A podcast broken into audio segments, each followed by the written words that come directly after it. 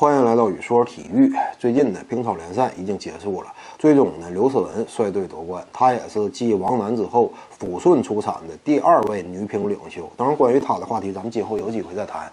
今天的重点还是谈一谈乒超联赛。这个联赛呀，两千年的时候就正式更名为乒超了。这点呢，相比这个甲 A 啊更名为中超，还是足足早了四年的。但别看说更名更早，整体商业化的意思萌芽可能说也更早。但是，呃，总体来说，它这个发发展进程、改革进度是非常缓慢的，跟中超是难以比拟的。我们知道，中超当下已经走向了真正的职业化足球联赛的这么一条道路之上的。呃，当下来看，取得的进度也是非常让人惊喜的。但是，乒超联赛呢，在这一点上是一直都非常缓慢的。你要说最重要的阻碍原因是什么呢？我的观点呢，就是男足这块儿，你就是不让他市场化，他也很难说，呃，取得多么好的成绩。你是指望他增金还是夺银呢？都是做不到的。但是乒超这块儿呢，我就是这个国家乒乓球队啊。这方面那一直都是金牌大户啊，所以呢，他不能把这个金牌这方面的利益让渡于整个联赛的商业化，所以这是一个非常重要的纠结点。这点一直到现在也都是存在的。你看最近这么几年以来吧，经常有这种情况出现，就是为了备战奥运呐，或者备战世锦赛呀等一系列的乒乓球领域的国际大赛、商业性的联赛，都要进行适当的缩减赛程，各方面配合国家队的需要。这一点呢，不得不说还是非常半吊子的。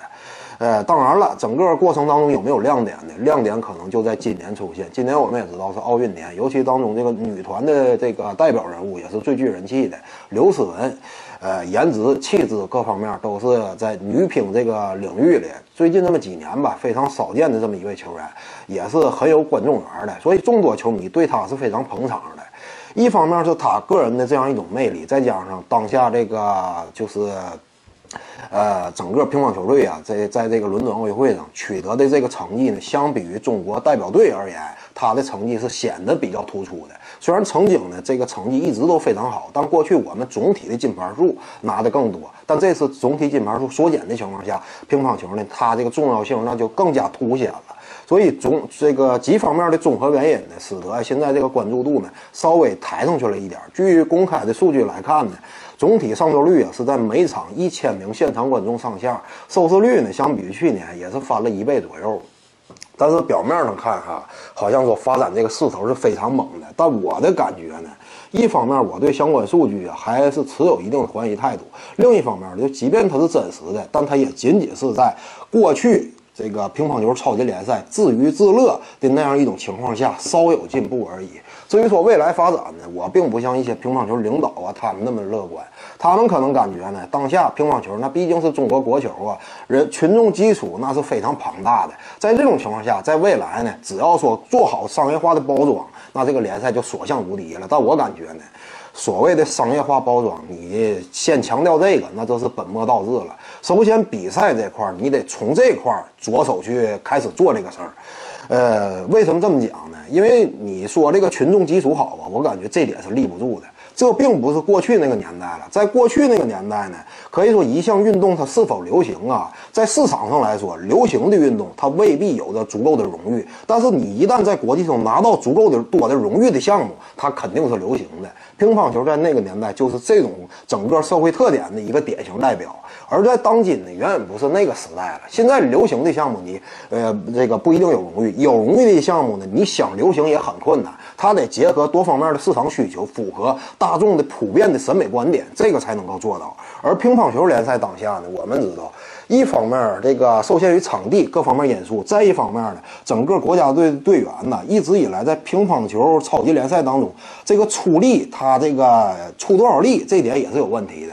一般来讲，他们拿观众也不是特别当回事儿，这一点也是一直存在的一种现状。你看这个当初这个，呃，国家队呃主教练刘国梁，他曾经就说过嘛，这个乒超联赛各家俱乐部投资呢，你们不能以挣钱为目的，还是以支持体育发展为这个第一要义。呃，普遍来讲呢，他这句话也印证了一个侧面情况，就是当下这个乒超联赛当中确实都是普遍亏损的，而这种亏损，它和当下中超联赛当中这个这种亏损还是不并不是同一个形式。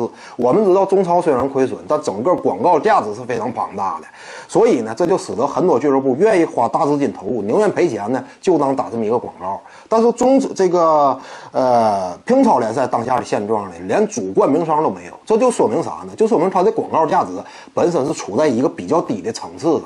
俱乐部参与其中，那往里打钱就是真正的往里打钱。广告效应这块想指望他挣回来，这是不现实的。所以呢，这是商业价值这块它处在现当下的这样一种现状。而这种现状呢，也是源于刚才我说的那个话题，就总体这个观赏性啊，它并不是配合观众的，而是配合整体技战术的打法，以求呃通过这种锻炼呢，在国际上拿到好的成绩。这一点呢，就本末倒置了。我们知道啊，一个商业联赛，它真正想要发展壮大的话，观众一定得是摆在第一位的。呃，我曾经啊，在讲乒乓球的相关运动项目的时候，我曾经说过，我说乒乓球啊，在未来想要说发展壮大，在当下球迷基础就不是特别好的情况下，我们看一看各大校园里、生活当中，包括各个这个绝大多数的企业当中，有多少人打乒乓球啊？根本就没有那么强大的群众基础了。尤其在少这个极少数的呃球迷基础的情况下，它的这个忠诚度也是偏低的。尤其这种忠诚忠诚度，对于乒超联赛而言，那更是可以说没有什么忠诚度可言。所以在当下的情况下，想要发展的话，着手的要做的第一步，那就是乒乓球规则的改革。这种规则的改革一定得是适应市场化发展的。我们知道，当下乒乓球的规则，它比较强调这个发球，或者是发球直接得分，再不就是发球之后的强攻得分，很少出现这种远台正手的对攻。那么这个就极大的影响了观赏性。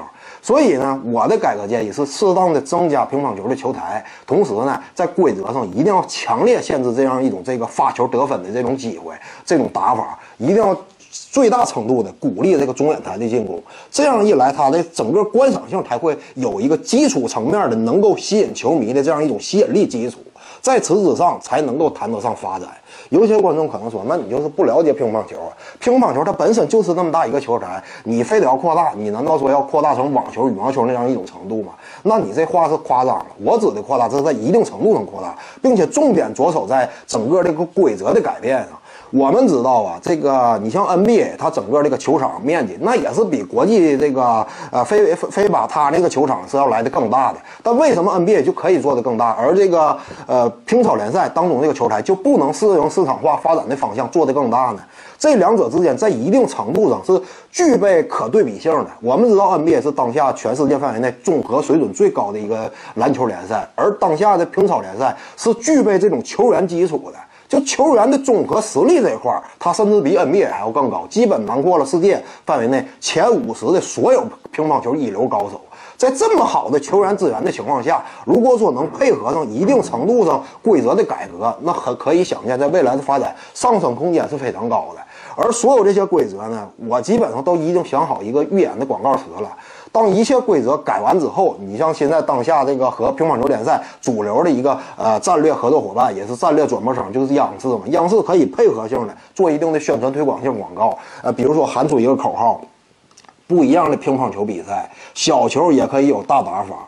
呃，增加长远台，增加球台面积，让观赏性更更加好看。这整个这个广告词一打出来，那可以想见嘛，很多球迷即便原来不喜欢乒乓球的，他一看到这种口号，首先他会佩服体育总局，包括这个评语中心，他这样一种改革的决心和真正以观众为核心。毕竟观赏性的改革，它本质上是为什么？就是以观众摆在第一位嘛。这样一来呢，虽然说整体的打法和国际通用的规则可能会有一些割裂，但是也能够看出他对待观众的一种态度，才能够真正发展出一套职业化的发展方向。我们也知道啊，你从整个篮球的发展历史上来看，国际这个篮联它的规则是要落后于商业联赛的发展的。NBA 规则虽然说一直走在时代的前沿，但是它也是引领了时代。国际篮联一直都是跟在它的脚步后边亦步亦趋的。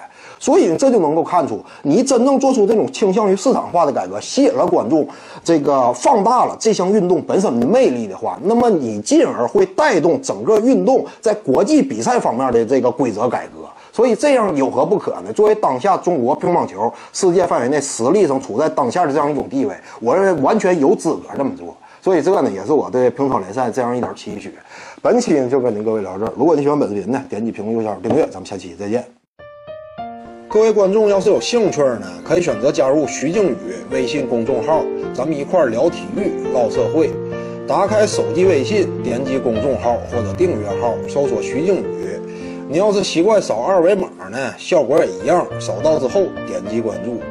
总览体育，独到见解就是语说体育，谈讲评说无愧于心就是静语漫谈。每天一条语音推送，欢迎各位光临指导。